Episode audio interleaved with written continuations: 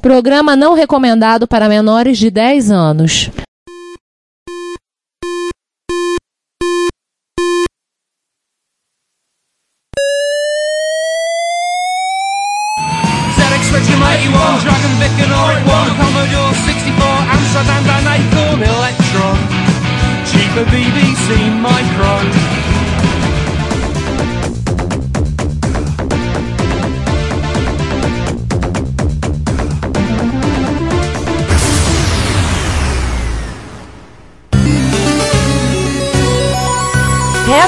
Retrocomputaria, porque velho é o seu PC.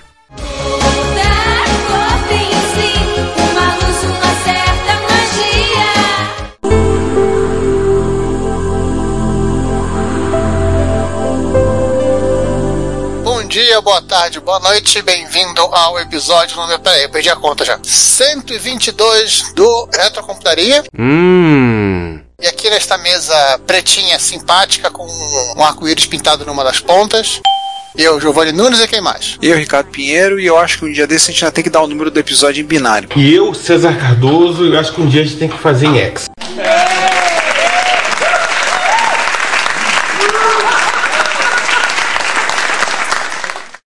nossos episódios já estão em 7 bits, estamos quase chegando em 8 bits. É porque é aquele negócio, né? Ensine a contar em hexadecimal e ele dominará o mundo. Uau! Quem é antigo na comunidade MSX deve lembrar dessa frase, mas tem que ser antigo mesmo. Galera que tava quando a, a lista de MSX era literalmente um terreno baldio. Na tempo que a gente fazia a lista, lavrava ela em pedra. Mas o nosso assunto não é lista de MSX. Esse não é um episódio sobre lista de MSX, né? De discussão de MSX. Glória a Deus, como diria ele, aquele candidato. Glória a Deus! Aliás, MSX já tiveram dois episódios falando de MSX, né? Tivemos dois episódios seguidos. É. Vamos, vamos parar de falar de MSX, vamos falar de MSX. Olha, também é quase igual. Aham, tá bom. É nosso centésimo vigésimo segundo episódio. Atendendo aos pedidos do João, que insistiu neste assunto. Efusivamente, tá morrendo de vergonha agora. Mas tanto que a gente tá gravando no dia do aniversário dele, né, pessoal?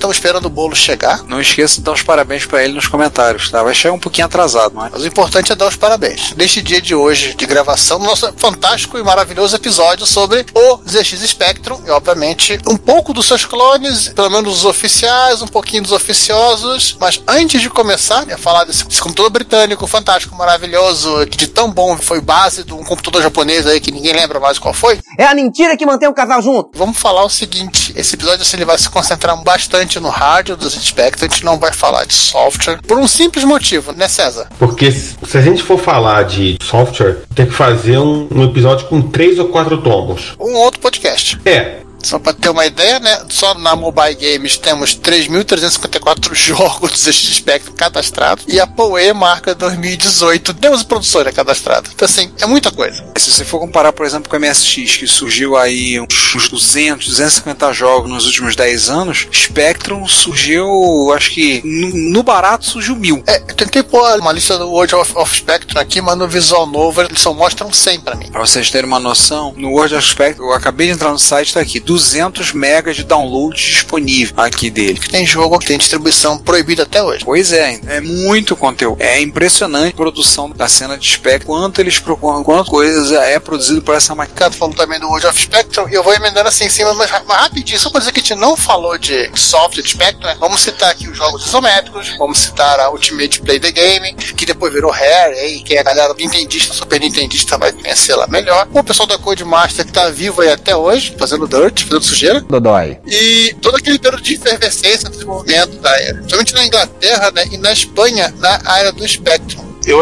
tá aqui dessas inglesas que tá viva ainda, apesar de não estar com os nomes que estavam aqui na pauta, é a UCE e a US Gold. E juntas. Um estragando o outro. Ali sim foi covardia. Então, isso aqui, ó, tá, tá aqui, bonitinho. João gostaria de citar. É porque hoje em dia é, elas fazem a parte do grande conglomerado de empresas britânicas que fundaram a Eidos Software, que hoje em dia pertence à Square Enix. Então essa galera toda se está de infinito fazendo Lara Croft e, e Cia. Mas a principal é a Core. E uma que veio depois da era da computação clássica, que é Crystal Dynamics. A Core também é depois da época do Spectre. A Core é mais a época do Amiga, né? Mais pra é década de 90, começo da década de 90. E S3 e S Gold, né? E a Dynamic, infelizmente, ela não está mais entre nós. Dynamic, Operasoft, não está mais. A Microsoft foi, fechou, mas a Dynamic ela, ela chegou a existir como uma divisão daquela da empresa que faz um, o concorrente do Elifoot, né, César? Que citou na episódio da Espanha. É, Sim, sim. É, como é que é? Gaelco, né? Gaelco? É que a Gaelco também não existe mais. Ah, que bom. Você tá rindo do quê? Ah, pro inferno! Que bosta. É, eu não sabia que. A Gaelco foi pra, uma, pra aquela empresa de, de, da- aquela de figurinha, né, na- da, da Agostini. A Planeta de Agostinho. Acho que foi. Planeta de Agostini? Sério? Nossa, pra editora? Caramba. Ela era uma editora. Que a Gaelco já é perto do ponto do, de corte, né? Já a Gaelco é produtora de arcade mais lá pro final da década de 90. É, do nosso ponto de corte além, né? A Gaelco. Não sabia que tinha pessoal da Dinâmica na Gaelco, não. Peraí, gente, rapidinho eu, eu verifico isso. O pessoal da Gaelco fez até algumas coisas surpreendentes. Uma pena não ter ido pro ralo. É, em 92, o jogo Futebol, que era da da Dynamic, Gaelco, branco do, do Elifoot, e ela foi comprada em 90, é, começou até 2001, quando ela foi comprada pela Planeta de Agostini. Nossa, agora o que, que a Planeta de Agostini fez com a Gaelco? Churrasco. Fazer miniatura que eles não vão fazer, né? E agora, antes de mais nada, ô, ô Cláudia, solta o narrador aí falando Privilege e Retrocomputaria. Aí, Giovanni, para de usar meu nome em vão, hein? Quem tem que tocar a vinheta é a Simone. O original do Choque de Cultura é a Simone, hein? Previously on Retrocomputaria. Relembrando, em 1977, a Science of Cambridge lançou o kit MK14, um single board computer baseado no processador SC/MP. Era um troço tão bizarro que desistiram da ideia. Enfim, teve toda aquela confusão que a gente já contou em outros tempos. Não, não vamos nos alongar nisso. Já em 1980, já como Sinclair Research, foi lançado o ZX80. O ZX80 era um computador projetado por Jim Westwood, baseado no Z80 da Zilog e que, no Reino Unido, foi o primeiro computador a ser vendido por menos de 100 libras. Um ano depois, o Z81 foi lançado, que era basicamente uma versão cost reduced e sem tantos bugs do ZX80, além de suporte à aritmética de ponto flutuante, né, escrito por John Grant e Steve Vickers, e claro, Rick Dickinson desenhando um novo gabinete. É, tecnicamente, vamos considerar que o 80 ele era literalmente o MVP, né? É, O 80 era o beta, né? é. Lembrar que tanto esse quanto todas as outras máquinas desenho do Rick Dickinson, até a última recente que é o Spectrum Next. Isso. Rick Dickinson que faleceu agora no ano de 2020, se eu não me engano, né? 2019. 2019, né? Vítima de um câncer. né? Além disso, tem zilhões de máquinas, de gente de DNA, de tanto, muito ou pouco de DNA da Sinclair. Vai colocar no show notes né, o link das duas partes do episódio 102, das duas partes do 112 e das duas partes do 117, que a gente já falou um monte desses caras. Sim, respectivamente o do Sinclair, os 8-bit da Acorn e o Acorn e o lado B da galera da Grã-Bretanha. Isso. E agora você vai ter o prólogo do prólogo. Sim, porque sempre temos prólogo. Passado é prólogo, né? Bom, antes da gente só retomando, a Sinclair Research lançou o Z80 e Z81, sempre lembrando, baseado no Z80, Z80 fazia tudo, com todos de baixíssimo custo, para época era baixíssimo custo inclusive, e focados no mercado doméstico e o robista, porque a Sinclair sempre fez questão de vender os computadores em forma de kit, para que o robista pudesse montar em casa. Para alegria dos fabricantes, dos vendedores de pomada para queimadura. E se você lembra do nosso episódio 112, vamos recontar essa história. Vou passar muito rapidamente por ela. Na final da década de 70, a ITV, glorioso canal 3 britânico, lançou uma série de documentários chamadas The Mighty Micro, falava sobre a revolução do computador e fazia previsões né, balizadas sobre os efeitos que traria em toda a vida do, do Reino Unido, economia, indústria, comércio, estilo de vida, etc e tal. É, o clima vai melhorar. O que mais? Eu- Não. Não, isso aí não. A BBC viu o sucesso que fez esse documentário, criou o Computer Literacy Project para popularizar a computação e como o mercado era extremamente fragmentado, resolveu especificar o computador que seria usado no programa. É, é mais fácil fragmentar mais ainda o mercado do que tentar unificar. Aí o departamento da indústria, né, o DOI, É, ele ficou sabendo dessa história e mandou, sugeriu que a BBC usasse um computador britânico. Aliás, ele tinha aqui um pronto já, o New Brain, da Grand, mas que veio historicamente da Sinclair Radionic, Enix, quando o NEB, né, o departamento de... o- É, a- não, a gente já contou essa história. Vamos. É. Volta pro 112, bicho. Isso, melhor, mais fácil. Tá mais lá. Isso é no 102, então acho que eu vi 102, se não me engano, na parte B a gente fala disso, e no 112 a gente fala também. Enfim, e vocês lembram, a gente já contou essa história, o New Brain não ficou pronto, licitou um computador, Acorn, Lilbury, Sinclair, e sabe lá quantos participaram dessa licitação, sendo que a Acorn ganhou. E aí ela pôde é, lançar os BBC Micro. O tio Cliff ficou pistola, muito pistola, e aqui a gente começa finalmente nosso episódio. Aê! Agora sim, agora vai. O João até chorou agora, Rio César. Pô. Tem um lencinho pra dar. Então vamos lá. O Spec foi originalmente chamado CID-81 Color, depois mudaram para CID-82, mas no final, felizmente, chamado Spectrum, porque esses nomes normalmente não ficariam muito legal para a máquina. Ao todo foram lançados oito modelos oficiais, oficiais com a Sinclair, e vendidas mais de 5 milhões de unidades em todo o mundo, isso, claro, obviamente, fora os clones. Ele foi o primeiro dos computadores domésticos britânicos voltado ao público geral, não era mais kit, não era mais o robista, não era o cara que estava querendo saber como o computador funcionava, e isso levou a uma explosão no Reino Unido de empresas voltadas para a produção de software, hardware. Tem gente, inclusive, fala que o Spectrum ele é a origem do mercado de TI na Inglaterra, propriamente dito. Como microcomputador, né? É. Isso. E, como somos legais, vamos dividir esta história em quatro atos. Vocês estão vendo minha mãozinha fazendo quatro com Deus? Estão. Não sou capaz de opinar. Isso aí. Peraí, peraí, peraí, peraí, peraí. O Retrocomputaria está disponível em vários serviços de áudio. Podemos listar entre eles o YouTube, o Apple Podcasts, o Spotify, o Deezer, o TuneIn, o Stitcher, a Last FM e vários outros. Não deixe de nos ouvir, comentar e convidar outros a conhecer o nosso trabalho. Muito obrigado. Calem a boca! 4.1. Os primeiros dois modelos foram lançados no dia 23 de abril de 1982. Para quem lembra, 23 de abril, dia do padroeiro da Inglaterra, São Jorge. Não é algum, não? É dia do Jorge da Capadócia. Ele, além de ser o santo, ele, para quem não sabe, é sério, ele é o padroeiro da Inglaterra. Valeu! E, curiosamente, 30 anos depois, o Google comemorou os 30 anos do, do Spectrum com um Doodle. né? Ele coloca lá, aquela coisa sempre que o Google faz as brincadeiras do Doodle, ele eu lembro com um Doodle. Eu lembro de ter visto ele. É, lembrando que dia de São Jorge pra mim é dia de não dormir. Não, olha o meu som que é o Spectrum pro João. Para quem, pra quem não sabe, o João mora perto de uma das três igrejas de São Jorge do Rio de Janeiro. Mora próximo a uma delas. Então não é uma situação muito agradável. Não mesmo. O mínimo que eu posso dizer. O projeto de hardware é do Richard Altwasser, da Sinclair Research, que depois saiu e foi fazer o Jupiter Ace, aquela maquininha curiosa com interpretador forte na ROM. Também conhecido como Júpiter Maçã.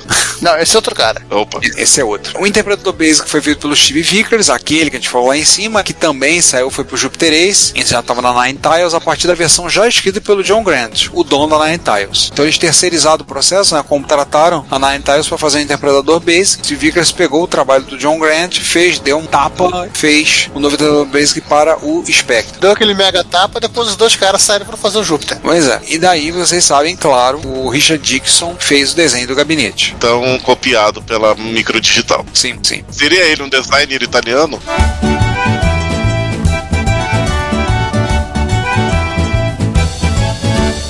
Não, esse é um design em inglês mesmo. Ah, tá. Então a Microdigital não era né, de italiano, era de inglês. É, a pizzaria fazia coisa. Fish and chips. É fish and chips. É pizzaria. Só tinha pizza de fish and chips. É pizza de rim. Oh my god. Mas teoricamente o design italiano tem tudo a ver com o Spectrum, porque ele é do Timex. Essa Timex era portuguesa. Vamos seguindo aí. Ah, então era pizza portuguesa. É uma casa portuguesa, com certeza. Isso. Nossa, gente, vamos, vamos continuar. É, vamos seguindo, que é, antes que as piadas piorem. Mas do que consiste um, esses specs? Vamos lá, João, você que tá empolgado aí. Bom, esse Spectrum tem dois modelos. O modelo original e icônico, com seu gabinete preto com teclas de silicone. Não pensem em besteira, crianças. Nossa! E lançado em versões de 16K de RAM por 125 libras, hoje em dia mais ou menos 350 libras, e 48 KB de RAM por 175 libras, hoje em dia 448 libras esterlinas, mais ou menos. Mas logo em seguida os preços foram reduzidos para 99 libras e 129 libras, respectivamente. O que vinha nesse pacotinho? Afinal, ele era pequenininho. Né? Ele vinha com processador 280A da Zilog, todos nós conhecemos muito bem, rodando em 3,5 4,5 MHz. A memória RAM, como já falamos, 16 KB, podendo ser ampliada para 48 KB com um kit externo de 32 KB. Logo ficando os 48 full complete da versão mais cara, né? Resolução gráfica de 256 por 196 cores, 192 pixels, aliás, com a capacidade de exibir até 8 cores morrentas, mais atributos de brilho que aumentam para 15 cores na tela e flash. Ah! Pois é, os atributos eram definidos em blocos de 8x8 e havia também um modo texto de 32 por 24 caracteres. Ou seja, lembra vagamente o MSX1 com a diferença que só tinha screen 1, né? É. Só que acho que nenhum. Isso, sim, considerando pela época, era quase mais que o Texas conseguia prover. Sem TMS, que aliás o vídeo é provido por um único circuito integrado, a ULA. Bom, a ULA fazia tudo que não pudesse ter sido terceirizado para os 80, né? Tudo que não era memória e processador era a ULA que fazia. É. Fabricado pela Terrante. É, ferrante. Que fazia sozinho o desenho da tela e a geração de sinal de vídeo para aparelhos de TV via RF, e deixava os 80 livre para as demais atividades. Livre, nesse caso, entenda-se. A gente não conseguiu atochar isso aqui nos 80, a gente teve que passar para ULA. É, isso também porque o, o vídeo no 81 e no 80 era uma obrigação dos 80. Os 80 literalmente tinha que parar o que estava fazendo para desenhar a tela. Literalmente dupla jornada. Eu não preciso trabalhar, meu marido tem dois empregos. É, no micro colorido ia ser mais complicado, né? Aham. Uhum. Com certeza. Teclado de silicone, por favor, não pensem besteira. Opa! Cada tecla tendo uma a quatro funções, dependendo da combinação usada em questão. É aquele famoso você digitava aqui, o Spectre não saía aqui, saía uma função do Basic, ou se você apertasse Shift, o caractere, e se eu não me engano, para acessar o caractere, se eu não me engano, é mais que a Graphic, né? E se você apertasse, tinha uma outra tecla Sequence que saiu o quê? O teclado dele era tokenizado, né? Pra escrever os comandos. Na verdade, você tokenizava na mão. Enquanto digitava. Porque você digitava, apertava a tecla para escrever o comando de Basic. Uhum. Eu não sei, porque eu não, minha experiência de Spectrum é muito pouco. Ele já fazia até um pré-passe, né? Porque quando você digitava print, você não podia botar de repente um outro comando, podia botar print list. Te travava e você não podia botar coisas válidas, uma string, uma função, ou coisa assim. E claro, diferente do 81, o Spectrum tinha letras minúsculas. As pessoas não precisam mais ficar gritando na tela. Isso é importante. Exato. O som, agora ele tinha som, né? Mas o som era um canal 10 oitavas emitindo som pelo alto-falante interno. E aí eu faço a pergunta: ele é tipo o PC Speak ou o Apple Speak? Ou ele era um pouquinho mais sofisticado, tipo o Coco que tinha um DAC? Como ele tem 10 oitavas, acho que ele devia ter um DAC. Só podia fazer só as artes lá. Mas o interessante é que o, o som não ia pra TV, né? O som saía do speaker. Mas esse alto-falante interno só tinha nos modelos ingleses. Nos clones, pelo menos, tinha, né? Não. Não. No da micro digital jogaram o som direto pra televisão que você explode o universo. Exatamente. Nos russos eu não sei como é que foi o rolê, se tinha interno ou não. Na Rússia soviética, o computador toca você. Ah, Isso. É meio estranho essa, essa declaração, mas tudo bem. É versão russa, filho. essa reversão ficou estranha. Mas vamos lá, a fabricação desse equipamento era feito na simpática e aprazível cidade de Crocodilo Dundee, Ô cara burro! na Escócia, não na Austrália. Então, numa instalações que eram vizinhas da parça da Sinclair na época, Timex. Lembrando no, que o 81 foi feito na Timex. Isso foi 82 e em 84, é, dois anos depois, ela lançou outro modelo. É, em 84. Que é o ZX Spectrum Plus, conhecido internamente pelo código TB. Tecnobytes? Já tinha Tecnobytes naquele tempo? O Ozen lá na Escócia, de Kilt, lá projetando o Spectrum Plus. Assim, o que, que era o, o ZX Spectrum Plus? Era o, o ZX Spectrum de 48K, era a mesma placa, ninguém precisa saber disso, com um gabinete lembrando o do Sinclair QL e com um botão de reset. Aqui no Expert. O Expert botão de reset também tinha o ZX Spectrum. E o teclado bem mais decente e em formato tinha. Era o teclado que. depois do QL. Acho que o QL saiu antes, não lembro agora. Saiu depois. Não, o QL atrasou. Na verdade, sim, parece que lançaram essa máquina, mas olha, o QL vai ser assim, gente. Prévia, né? O visual é parecido, porém as teclas, assim, por mais que a tecla seja meio, meio um círculo cortado, elas não são iguais. Não dá pra trocar. Enfim, foi lançado em 15 de outubro de 1984, custando 179 libras e 95 pence. Aqui você faz a regra de 3 multiplica por 2,8, deve ser o preço atual. Peraí, só pra vocês terem uma noção, deixa eu fazer o cálculo. Multiplica por 2,8 pra obter a moeda de hoje, né? É. O valor que seria hoje. Em libras de hoje. 503 libras, 3.611 reais e 5 centavos. Ó, Pechincha. Base dado. Enfim, claro, como estamos falando do Spectrum, você conta três meses, o preço cai. Significa que, no início de 85, com o Spectrum original sendo descontinuado, o preço caiu para simpáticos 129 libras e 95 pence. Pra alegria de quem comprou no ano anterior. Exatamente, né? Porque o cara não entendeu a regra. O cara lança alguma coisa, conta três meses, aí você começa a pensar em comprar. R$ 2.607,70. E nesse lançamento aí de 84, os 48K viraram o default, né? É. Era um padrão. Não, antes disso, já, já em 82, o 16K foi descontinuado. Ele foi tão breve que sim, são raríssimos os jogos de Spectrum que rodam 16K. Hashtag não vai ter caixa aqui. O que aconteceu no Japão não vai acontecer na Inglaterra porque o inglês é educado. É.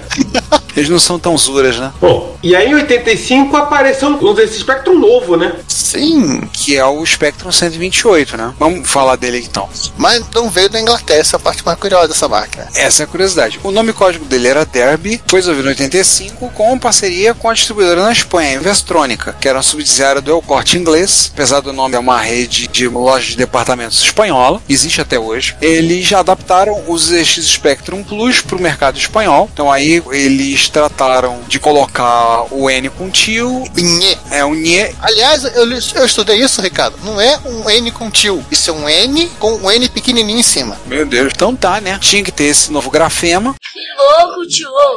Ouvi essa hoje. E como havia uma isenção fiscal do governo espanhol para máquinas com mais 64K de RAM, o que, que eles fizeram? Vamos dobrar a quantidade de memória. Vamos botar 128. Dobrar a meta. Já esse é conhecido que o pessoal chama como ralado de queijo, torradeira, né? Esse é o toast. Toast Rack, porque ele tem um dissipador de calor na lateral direita. E aí, ele foi lançado na Espanha em setembro de 1985, 44.250 pesetas. Crianças, para quem não lembra, peseta era moeda espanhola no período pré-euro. E na Inglaterra por 179 libras e 95 pence. Preço padrão. Mas ele só saiu na Inglaterra cinco meses depois, janeiro de 1986. Aí que ele foi lançado. É, o tio Clive tinha um estoque de Spectrum Play lá. Tinha que desovar no Natal, né? Virou o Natal, ó, tem máquina nova. Só pra deixar os, os fãs de Spectrum com raiva. E aquele cara que comprou o Spectrum Plus mais barato, achando que tinha feito um bom negócio no Natal. Achou errado, otário?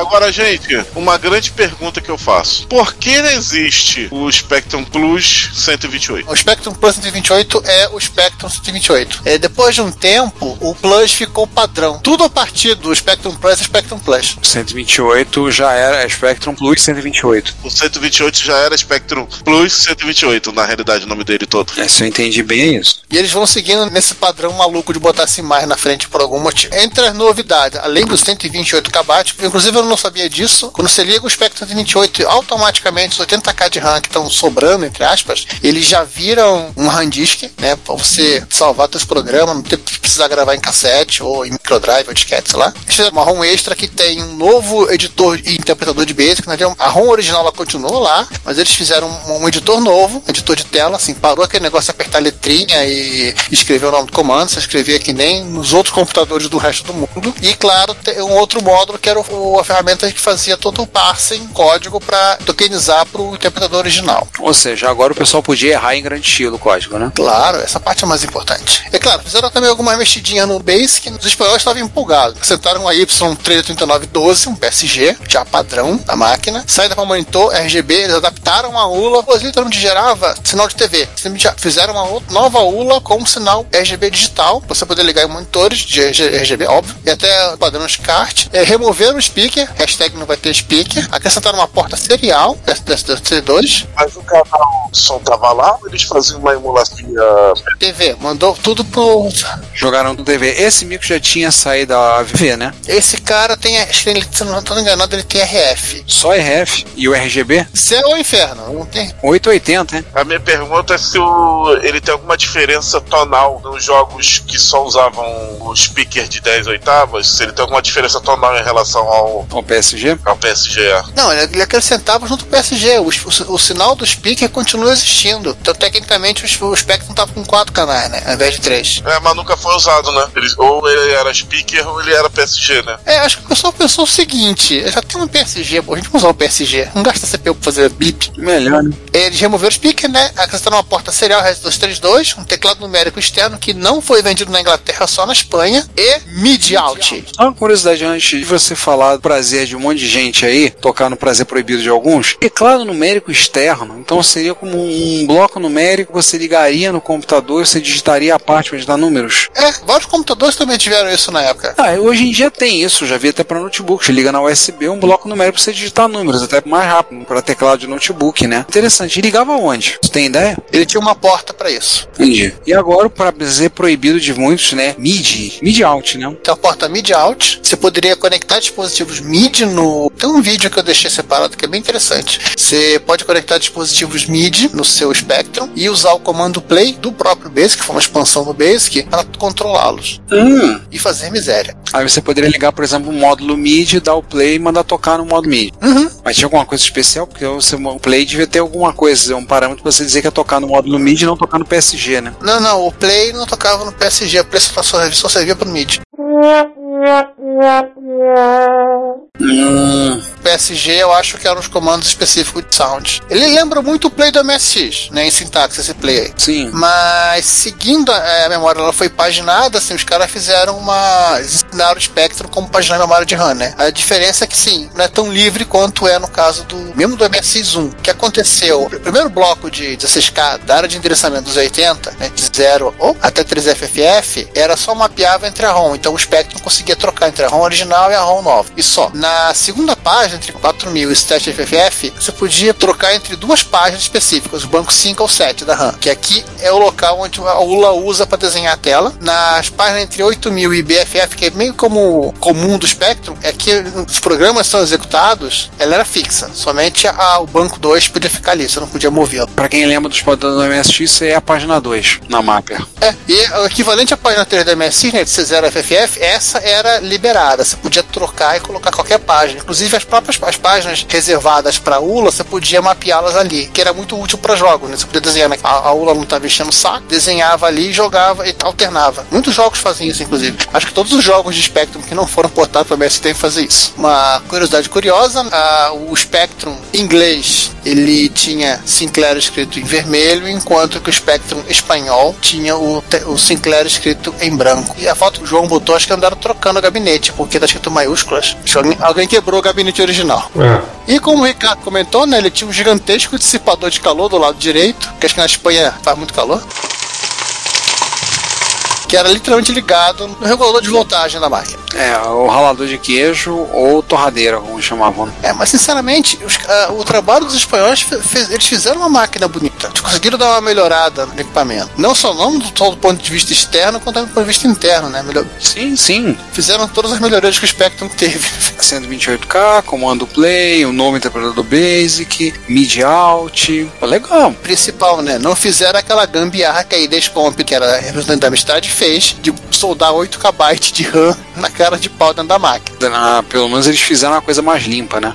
Ah, fizeram um projeto novo. Isso foi bem interessante. Isso permite, inclusive, até deixou o Spectrum muito mais versátil. Ó, vou te avisar um negócio, hein? O Retrocomputaria é um podcast gratuito, ou seja, você gasta nada para ouvir nossos episódios, visitar nosso site, visitar nosso canal no YouTube, comentar, opinar, mas nós temos custos, nós investimos tempo, principalmente dinheiro nosso, para oferecer a você o melhor conteúdo que pudermos proporcionar. O site continua sem anúncios, não queremos poluí-lo com propagandas e até aqui estamos conseguindo manter nossa meta. Então nós temos algumas maneiras que vocês podem nos ajudar no sustento do nosso trabalho. Primeiro, você pode nos fazer uma doação pagando um café. Na lateral direita do site tem um banner que se você clicar nele verá as opções que nós temos. Você pode fazer doação via PagSeguro, Mercado Pago, PayPal, além do nosso Pix. Se você quiser nos enviar o equivalente a uma garrafa térmica cheia de café, você receberá um brinde por nossa conta, a gente paga o frete. Você pode também comprar nossos itens que estão à venda no Mercado Livre, no LX ou no Shopee. Basta clicar na opção loja no menu superior do site, você encontrará o link para adquirir camisa, cordão de crachá, cordão de pendrive e também o baralho de micros e videogames clássicos, que é resultado da nossa primeira campanha de financiamento coletivo. Você também pode adquirir o meu livro, o MSX-DOS Revelado, em edição impressa ou digital. Nós temos links de afiliados, que está ali na lateral direita do site. É só você escolher uma loja, fazer a sua compra e nós vamos ganhar uma pequena comissão sobre a sua compra. Se você quiser, você pode também participar das nossas campanhas de financiamento coletivo, do qual o baralho foi o primeiro e graças a vocês foi bem sucedida. Por último, aceitamos doações de hardware de micros clássicos. Entre em contato conosco, pois sempre temos interesse em micros clássicos que precisam de carinho e amor para dar alegria para muita gente. Todas as doações feitas por vocês, o lucro obtido nas vendas, os programas de afiliados, são revertidos revertidos para a manutenção da estrutura que temos. Desde já, muito obrigado pelo seu apoio, seu reconhecimento não tem preço. Cala a boca! Vamos falar de periférico? Vamos. Pra poder encerrar essa família, pelo menos os periféricos mais ou menos oficiais, né? Pra se- seguir a história com a Sinclair. Não vamos falar de todos. Quem quiser. César, vamos deixar o link aí, né? Nossa. Pra quem quiser se perder. Boa sorte. Boa sorte, né? Vai pro Horn of Spectrum e se perca lá. Vamos falar só de alguns que ajudam, inclusive, a entender o- algumas questões específicas do Spectrum. A primeira delas, que a gente citou no episódio do, do Cliff, é essa Sprinter. Ela já existia, ela foi lançada por 81 e ela foi o motivo, inclusive, pelo qual a porta de expansão do Spectrum era parcialmente compatível com o 81, para poder aproveitar o periféricos aqui e lembrar que é aquela impressora maravilhosa de papel aluminizado. Nossa, eu lembro. Eco-friendly. A justiça é muito injusta. Ah, muito, muito, nossa. muito eco-friendly, nossa. Então, aproveitaram ela, né? Aproveitaram ela pro, do que já tinha nos outros pra botar pra cá. Agora, a ZX Interface One, ela deve ser talvez a mais conhecida, né? Junto com Microtypes, né? Então, ela saiu por volta de julho de 83, ao custo de 49 libras e 95 pence. Então, o que, que ela trazia para o, o Spectrum original? Uma porta serial, uma RS-232, uma interface de rede proprietária ZXNet. Hum, a interface permitia conectar até 8 unidades de microdrive nela, ligadas em série, ou seja, aquela correntezinha, né? e 8 cabetes de ROM com software para cuidar disso tudo. Saiu uma, uma semelhante no Brasil que era Multiface One, que não tinha alguns recursos. Vocês estão falando merda, né, irmão? Não, Multiface Face é outra coisa. Não, mas no Brasil saiu uma. Não, também tem a Multiface, mas era um outro projeto. Inclusive, essa, essa cara aí, a desse interface, tem dedo do Rick Dixon, no, no design, né? Fizeram uma, uma barra onde você como um calço pro espectro, você conectou ali, e assim, literalmente ela fica, entre aspas, invisível. O espectro fica mais altinho, né? E você, você consegue deixar instalado na mesa, bonitinho, com seus 8 microdrives maravilhosos espalhados. Cara, 8 microdrive, Jesus. Aliás, esse negócio da Cisnet, isso tem cara de ser aquilo que estava engatilhado para o projeto da BBC que eles já acabaram vendendo, né? Pela aparência, rede, S32. Ah, sim. Aproveitar para falar rapidinho do microdrive, ele foi lançado junto com a, interface 1. Eles custavam a bagatela também de 49 libras e 90 pences. Era basicamente uma unidade de leitura e gravação, uns cartuchinhos de fita, que é um pouco maiores que um cartão SD, um pouquinho bem mais gordinhos, né? Eles tinham a capacidade de aproximadamente 85 KB, você tinha que formatar o drive. As pontas da fita eram ligadas uma, uma na outra, né? Então ele era um laço infinito, podia dar um, um DIR, por exemplo, na fita, então ele começava a processar. Acho que demorava 8 segundos para te dar o diretório. E uma versão melhorada, porém incompatível, foi introduzida com o QL, né? Era uma versão que dava para armazenar até 100 KB, só que foi aquilo que, que foi o QL. Aí já foi o, o buraco, né? E é assim que ela lançou um upgrade da Cis Interface 1. Que é a ZX Interface 2, ela lançou pouquíssimo tempo depois, lançou em 83, R$19,95. Ela era apenas uma, era um complemento da ZX Interface 1. Ela não tinha as mesmas coisas. E acrescentava duas portas joystick padrão Atari e uma porta de cartucho até 16K de ROM. A, a ideia é que as portas joystick simulavam pressionar das teclas, e assim, a porta 1 retornava as teclas de 6 até 0, e a porta 2 retornava de 1 até 5. É o 6 para esquerda, o 7 para baixo, o 8 para cima, o 9 para direita e o 0 equivaleria ao tiro. O bizarro disso, né, é que ele já tinha uma combinação dessa no teclado, que usava o 5 para esquerda, o 6 para baixo, o 7 para cima, o 8 para direita e o 0 não estava definido, mas que você usava essas quatro teclinhas para fazer a edição da linha do Basic. Eles mudaram esse, esse conceito. Inclusive esse é o motivo talvez pelo qual o jogo do Spectrum tem o, o recurso para se definir a tecla, né? Você podia ligar o joystick na, na interface 2 Sim. e configurar Ah, e por isso os jogos de Spectrum você configurava, tinha as opções lá, né? Aí vinha arriba, abaixo, esquerda, direita, o Sapphire, pra você redefinir tudo. E alguns vinham como um Campston, joystick, teclado e retornar. É, já vamos falar do Campston, mas antes disso, a opçãozinha de cartucho era bem interessante, Ah, alguém achou interessante. Foram lançados ou relançados 10 títulos apenas, eles custavam em torno de 14 libras e 95 pences. Só que eu acho que a galera, o jovem gamer da época, ele olhava assim: Poxa, eu posso comprar três jogos fita cassete de 5 libras, eu posso comprar um em cartucho. Pois é, por isso só saíram 10 jogos em, em cartucho. É lançado, inclusive, todos os jogos estavam disponíveis em fita. Mas ah, tem uma galera que lança, tem multicart, tipo, os caras fizeram tem sistema de paginação para 15, 12 publicar, com vários jogos lá dentro, ferramenta para converter jogos. Mas mesmo assim, cartucho no Spectrum é uma coisa muito, muito, muito obscura. Já a Kempson, que você citou, a Kempson Interface, que foi produzida pela Kempson Microelectronics, ali em Belford Roxo, Belfordshire Roxo, ela custava exatamente uns 15 libras, ela falou 73, só que assim, ela literalmente era um cartucho, era uma interface para você conectar um único joystick padrão Atari. Acabou, fim da história. Um e somente um. E olhe lá. Parece que não suportava mal. E acabou. Depois lançaram versões para dois, três, mas esse foi o padrão. Diferente do que a Sinclair fez, é sempre bom quando você vê um padrão, só, aí, aí um padrão, você contra. Eles não fizeram assim, eles mapearam o joystick na porta da 031. Talvez devia ser mais fácil de implementar. E um monte de outros fabricantes fizeram clones da Kempston Interface. Deitaram e rolaram. E ela virou o tal padrão Kempston. Aí já por volta acho que de 84, adorei esse nome, Romantic Robot, que é de Londres, lançou a Multiface One. A Multiface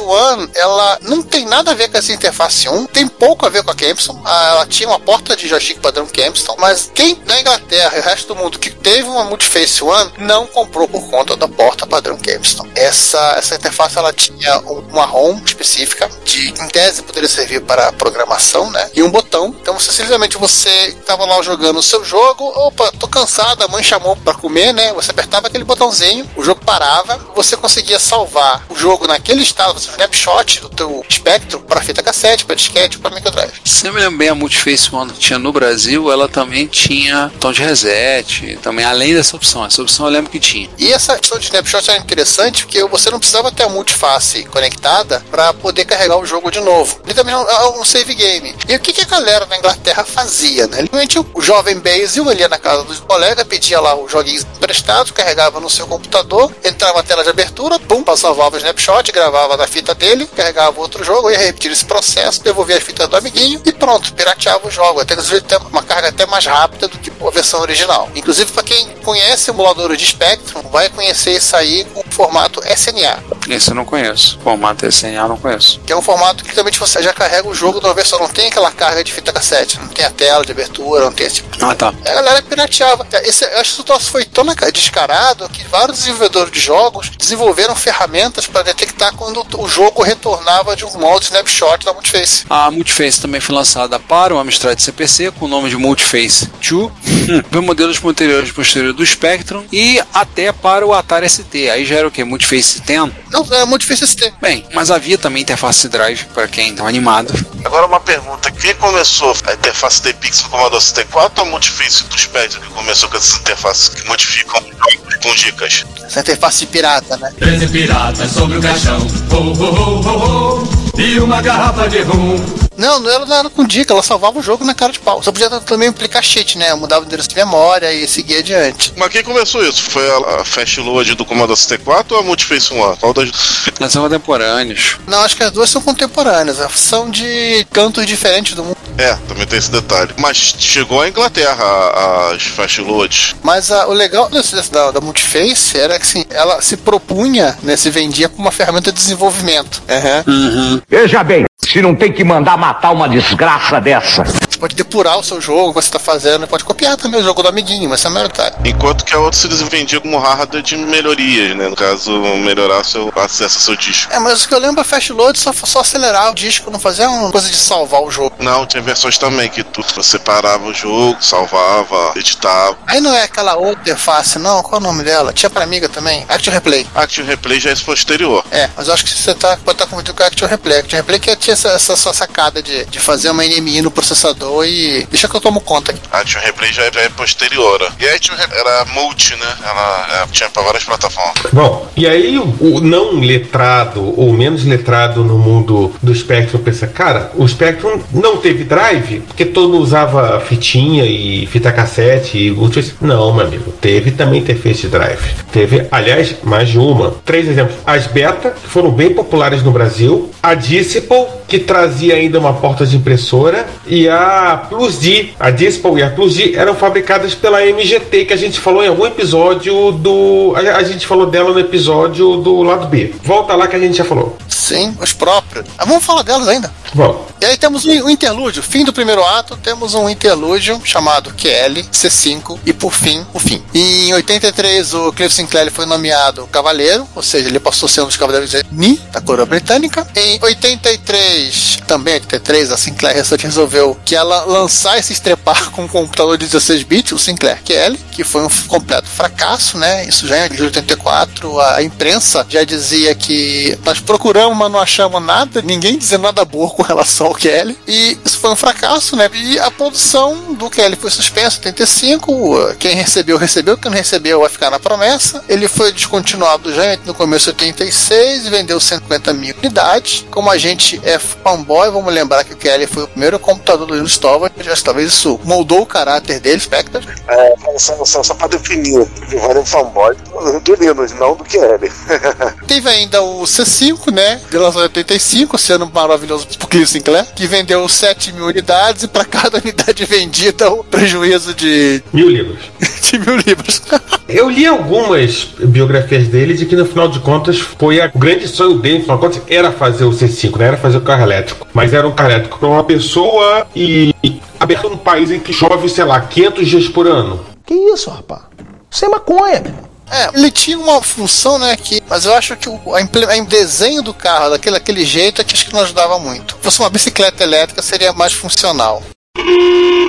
É, mas enfim, era um carro elétrico, tomou 7 milhões de libras de prejuízo, ou seja, mil libras para cada unidade vendida e, bom, deu ruim, né? Muito ruim. Não nem adiantou fazer propaganda com a Ayrton Senna. Pra quem não sabe, viu, tem vídeos, inclusive fotos do. Aham. A gente botou no Reto Computaria, né? O Senna com, com um C5. Nessa época, o Senna. O Juan não está presente, que é o nosso. Era John Play Special, ele tava na Lotus. Na Lotus na versão preta. Ele já tava na Lotus, verdade. 85 ele já tava na Lotus. Não, porque eu achei que era o período que ele natava como. Na verdade, pelo campeão de Fórmula 3 inglesa. Mas o Senna era muito conhecido e muito querido na Inglaterra por ter sido campeão da Fórmula 3, né? Inglesa. Tanto que eles diziam que o, o Silverstone era Silverstone. É, Silverstone, ele ganhou em cima do Martin Brundle, que era o principal oponente dele na Fórmula 3 inglesa. Acho que ele não ganhou, o Martin Brundle ganhou. Tinha Isa, que era muito conhecido na Inglaterra. E a Fórmula 3 inglesa, na época, só categoria de acesso à Fórmula 1. Tá vendo, crianças? Não é só o Juan que entende de Fórmula 1. Eu entendo um pouquinho ainda de Fórmula 1 dos anos 80, que eu tenho uma boa memória. Na soma de todas as desgraças aí que aconteceram nesse ano maravilhoso 5, né? A, em 28 de maio de 85, a Sinclair anunciou que ela precisava arrumar entre 10 milhões e 15 milhões de libras para se reestruturar. Ou seja, que é um eufemismo para pagar as dívidas.